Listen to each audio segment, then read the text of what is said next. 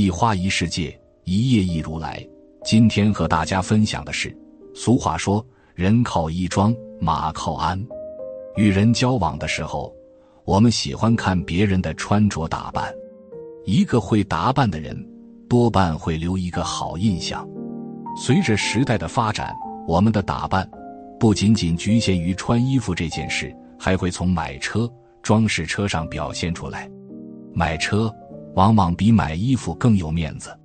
买车是家里的一件大事，也是一个人对美好生活的期待。你知道吗？你开的车暴露了你的真实生活。一辆合适的车开出去很有面子，也有里子。开着一辆不合适的车，不管再贵，都是丢脸的事情。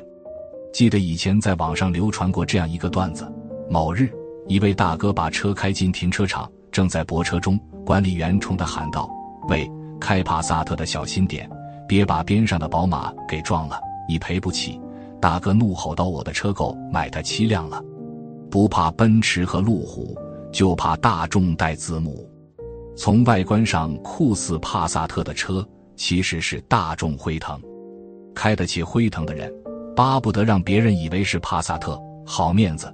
张扬的人是不会考虑辉腾的。真正的有钱人就是这么低调。不得不说，你开的车暴露了你的性格。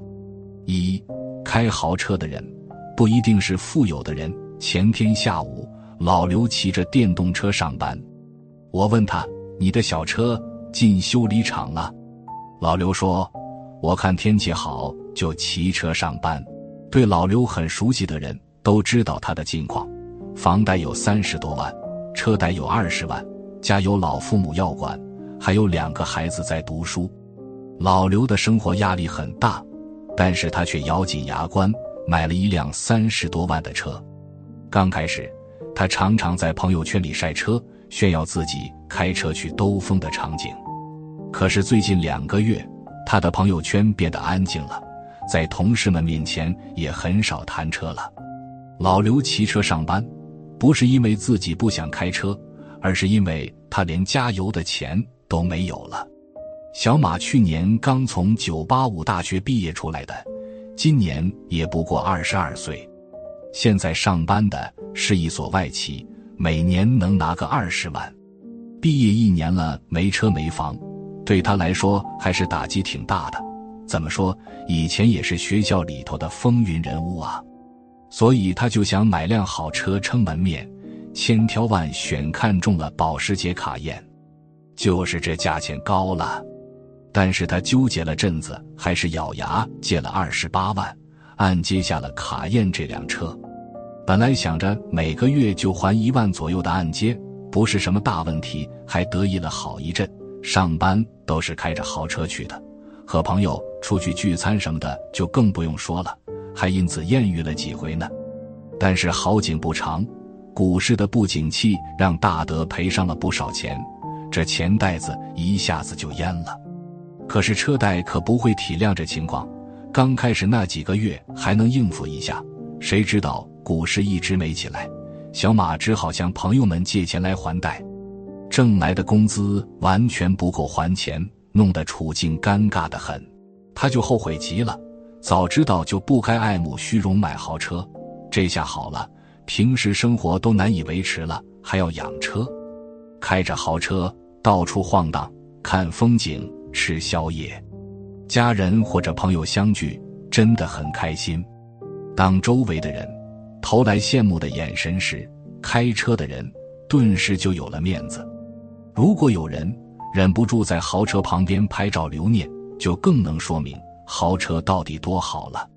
因此，很多人想尽办法买好一点的车，价格也尽量贵一些。可是买车之后，就会发现，并不是谁都可以供养豪车的，总有一些人把买车当成炫耀的资本。车是买回来了，但是开不起，或者开了一阵子，因为经济拮据，不得不把车卖掉，自己要承担一大笔折旧费。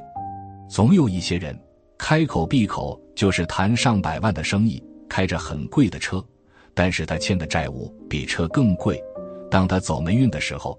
车子、房子都是别人的，凡是超出能力范围去买车的人，多半是爱面子的人，总是想着和别人比较，并且要胜过别人。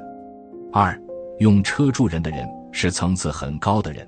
东晋时，阮玉在单县做官，家里有一辆质量很好的马车，如果有人需要，他都会慷慨地答应借车。有人需要安葬母亲，需要借车，又担心是白喜事，有所忌讳，就没有去借车。阮玉知道情况后，感慨地说：“别人不敢借车，要车有什么用呢？”人们给他点赞。宏达不及放，而以德业民之。无独有偶，春秋时，齐国的大臣晏子在半路上遇到一个衣服破烂的人岳师傅，他果断决定把岳师傅带上马车，并且帮他一步一步走入官场，过上好日子。毫无疑问，一个高尚的人会愿意用车出行，还会用车来帮助人，方便了自己。也方便了别人。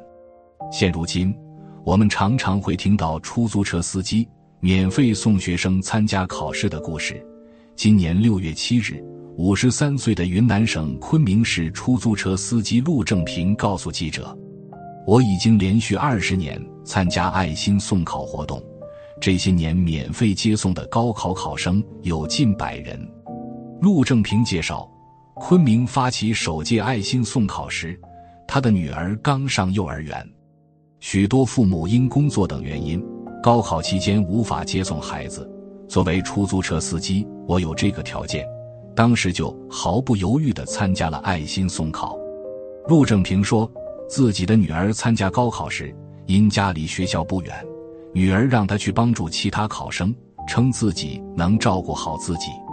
参加爱心送考，陆正平遇到不少暖心事。如一些考生贴心的要给他买早点、买水，但他都婉拒了。让他印象深刻的是，二零二一年高考期间，他在昆明城东绕行时，一名考生向他求助，称自己的考场在城西，但弄错了方向。陆正平立即载上考生赶往城西，并顺利将其送到考场。时代变了，车的档次变了，但是人心不能变。人之初，性本善。如果买车是为了作恶，那么还不如没有车。那些开车去炸街的人是社会的毒瘤，谁都会怨恨。开车的时候横冲直撞的人让人愤怒，影响社会安全。一个人用车的方式体现了善良，层次更高；体现了恶毒，就毫无层次可言。三车辆简朴的人习惯了低配生活。二零二零年，中国新车销量世界第一，远超美国，而且豪华车的销量也高达三百六十万台，无疑，豪车销量又是世界第一。难怪现在很多新车都在国内首发。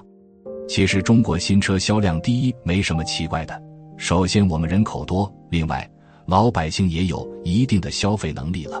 但是有一点必须要说，很多人顶着压力买豪华车。把自己压得喘不过来气，其实就是为了面子。以美国为例，二零二零年美国新车销量 TOP 二十五主要以福特、雪佛兰、丰田、本田等系列车型为主。从车系来看，不是美系就是日系。美系车在美国销量高很正常，毕竟是国产品牌。从排行榜来看，没什么豪华品牌，基本都是平民车。不难看出，美国人买车越来越注重实用性，大皮卡就能证明这一点。自古以来，人们以节俭为美，低配的生活也可以高贵的活。总有人热衷于手动挡，虽然车的价格不高，但是实用、耐用、不费油，还能体现了技术。总有人从来没有考虑过车的价格问题，而是坚持买低端车。毕竟车是用来代步的，尤其是家庭主妇，有了一台买菜的车就很满足了。总有人喜欢二手车，毕竟不要担心折旧费的问题。要懂得，你不觉得丢面子，丢面子的人就是别人，任由别人去攀比，自己开心就行了。什么样的人买什么样的车，频繁更换车的人，一般是经济上比较宽裕的人；十多年不换车的人，要么是很恋旧，要么是经济上不够宽裕，把车辆打扮成花花绿绿的人，多半是年轻人，或者是喜欢显摆的人，想通过改变车辆外观吸引别人。车辆的颜色很亮的人，心态年轻；车辆颜色很暗的人，多半是比较稳重的人。开破烂车的人，往往是很穷的人，连修理费都付不起。作家亨利·詹姆斯说：“一个人的房子，一个人的家具，一个人的衣服，他所读的书，他所交的朋友，这一切都是他自身的表现。”现在，以上这句话还应该加上一辆车，车子和房子。似乎成为了生活的标配，不管你开什么样子的车，别人都会观察你，并且挑出很多的毛病。做人不怕车很廉价，就怕做人很掉价。